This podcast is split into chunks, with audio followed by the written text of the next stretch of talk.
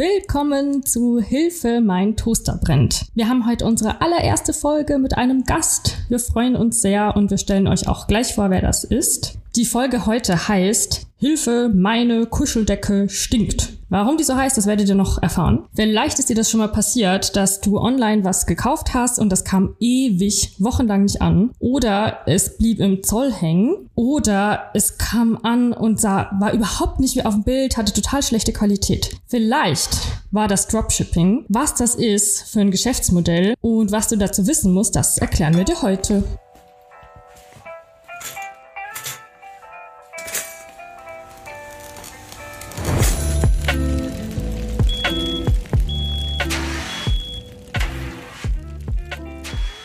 Das ist unsere erste Folge, in der nicht nur Jonas und ich sind, sondern heute ist auch Juliane dabei. Hallo Juliane. Hallo. Freuen uns, dass du da bist. Ja, schön, dass du da bist. Äh, Juliane ist Juristin bei uns und hat äh, zusammen mit mir und noch mit vielen anderen das tolle Projekt Dropshipping gemacht. Jetzt wirst du dich fragen, was ist Dropshipping überhaupt? Juliane, kannst du uns mal so einen kleinen Überblick geben, um was handelt es sich da überhaupt? Es handelt sich dabei um ein Geschäftsmodell. Stellt euch vor, Ihr kauft im Internet bei einem Online-Shop ein, ihr bestellt Schuhe oder eine andere Ware und ja, Dort habt ihr einen Verkäufer, aber dieser Verkäufer hat zum Beispiel kein eigenes Lager. Der gibt dann einfach nach dem Bestellvorgang eure Bestellung direkt an seinen Lieferanten weiter und dies ist für euch auf den ersten Blick gar nicht so erkennbar. Also der Verkäufer nimmt eigentlich nur die Bestellung entgegen und wickelt die Zahlung mit euch ab. Okay, wie kann ich mir das vorstellen? Also ich bin sehr, sehr internetaffin, würde ich mal von mir behaupten. Ich gehe gerne online kaufen. Wie, wie kann, man, kann man das als normaler Online-Shopper kennen? Also ich habe das Wort vorher nicht mal gekannt. Es ist schwierig bis gar nicht zu erkennen erkennen.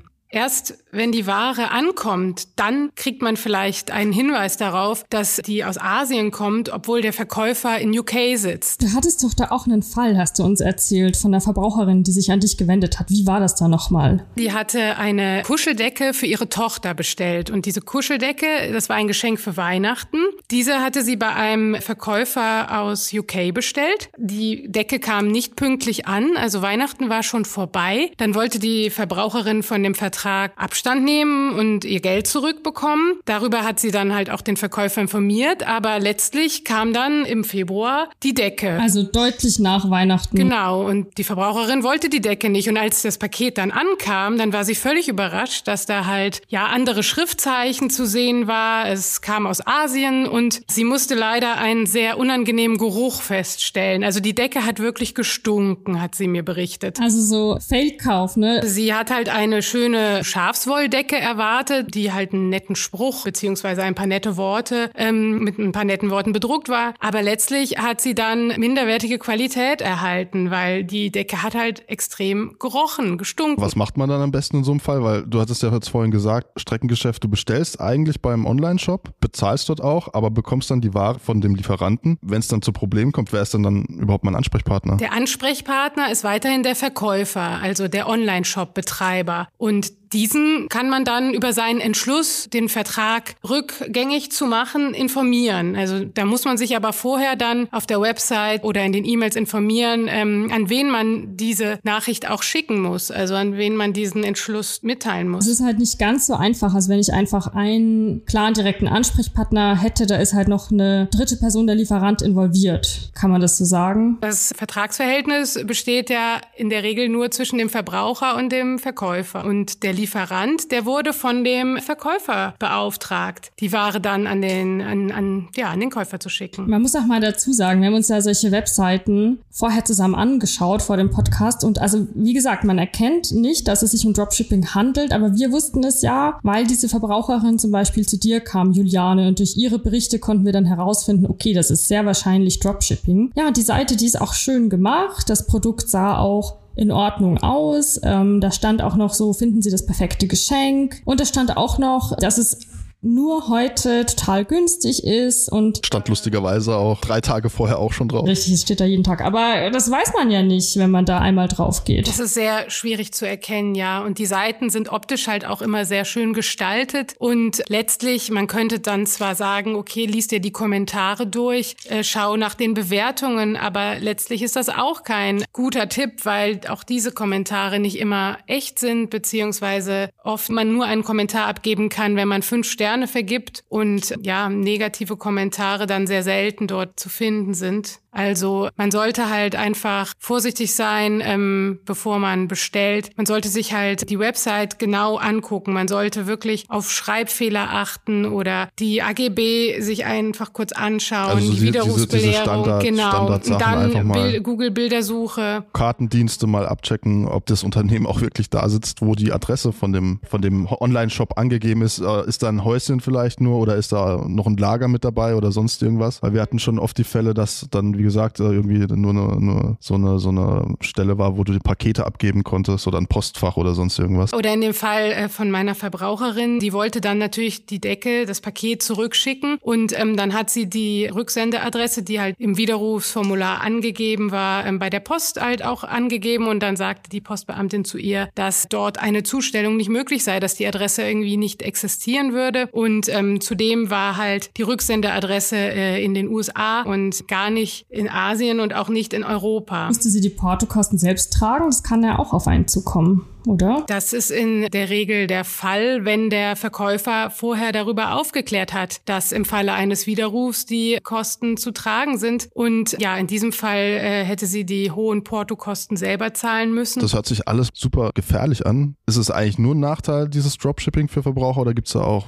positive Aspekte? Beziehungsweise muss ich jetzt Angst haben, wenn ich online einkaufe, dass ich irgendwie immer bei einem Dropshipper lande? Dropshipping ist ein legales Geschäftsmodell und ähm, das birgt natürlich auch Vorteile für Verbraucher. Also also es gibt manchmal gute Angebote und ähm, die Möglichkeit, ein Schnäppchen zu machen, da ja der Verkäufer halt keine Lagerkosten hat und auch keine Mitarbeiter bezahlen muss in der Regel, dann ist er auch, ähm, kann er auch günstigere Preise anbieten. Allerdings muss man vielleicht auch wissen, dass der Verkäufer halt häufig äh, viel Gewinn macht. Der kauft die Produkte günstig ein und verkauft sie dann halt etwas teurer weiter. Übrigens, damit wir hier nicht nur reden, haben wir den Selbsttest gemacht. Es war sehr witzig. Wir standen dazu viert oder fünft ähm, um meinen PC rum und haben gemeinsam per Dropshipping was eingekauft. Und zwar ein rosa Plüscheinhorn, das auch Licht macht und dieses Licht an die Decke werfen kann. Und da stand so, es ist ein Huggable, also ein umarmbares Plüscheinhorn. Es war, es sah echt süß aus und wir wollen jetzt einfach mal gucken. Sieht das wirklich dann so aus wie auf dem Bild? Kommt es überhaupt wirklich an? Vielleicht läuft ja auch alles super. Ich, ich bin total gespannt. Also in den nächsten Folgen werden wir dich da auch auf dem Laufenden halten, was da so passiert. Ob da was kommt oder nicht oder ob es im Zoll hängen bleibt oder oder oder. Du hast ja nicht mal eine, eine Bestätigung bekommen, wann es kommen soll. Äh, in, nirgendwo ähm, darüber informiert, wann es ankommt. Richtig. Vielleicht dauert es ein paar Wochen. Ja, wir lassen uns überraschen. Auf jeden Fall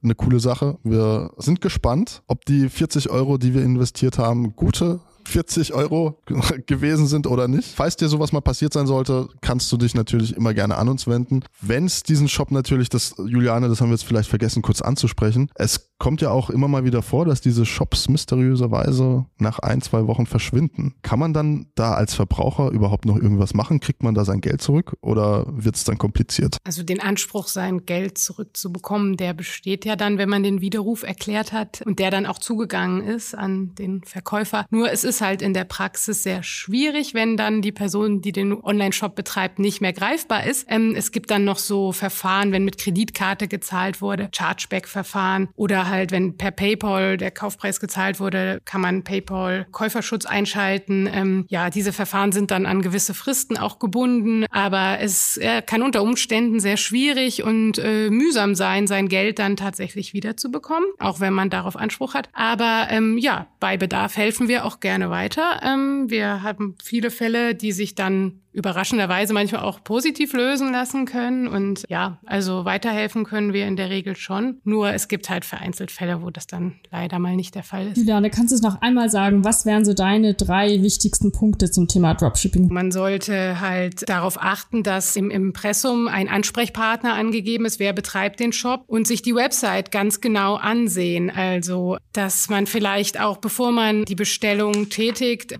Preise vergleicht. Wenn man das Produkt eingibt, gibt, was man kaufen möchte, dann äh, schaut, wie es auf anderen Websites angeboten wird, ob der Kaufpreis der gleiche ist oder ob es vielleicht günstiger ist. Man sollte sich ja Bewertungen anschauen und wenn man merkt, dass die vielleicht nicht sehr authentisch sind, dann sollte man doch vielleicht eher von dem Kauf Abstand nehmen. Und ähm, wichtig ist halt einfach sich ganz genau anzuschauen, was man da kauft, bevor man halt irgendwelche Daten eingibt. Stichwort Preisvergleich war auch ganz gut. Äh, wir haben ja auch nochmal bei unserer Recherche, bei unserem Selbstexperiment andere Seiten angesteuert und geguckt, gibt es dieses wunderschöne Einhorn auch noch äh, irgendwo anders. Und äh, lustigerweise haben wir den oder haben wir das Stofftierchen auch für etwas günstigere 10 Euro gefunden. Oder 10 Dollar, aber auch für äh, 70 Euro auf einer anderen Seite. Also da wirklich immer gerne mal die Suchmaschinen auch nutzen und äh, vergleichen. Julian hat es auch vorhin angesprochen, die Google Bildersuche. Da kannst du einfach die URL vom Bild reinklatschen und bekommst dann äh, entsprechend die Seiten von Google angezeigt, wo es denn dieses Bild noch so gibt.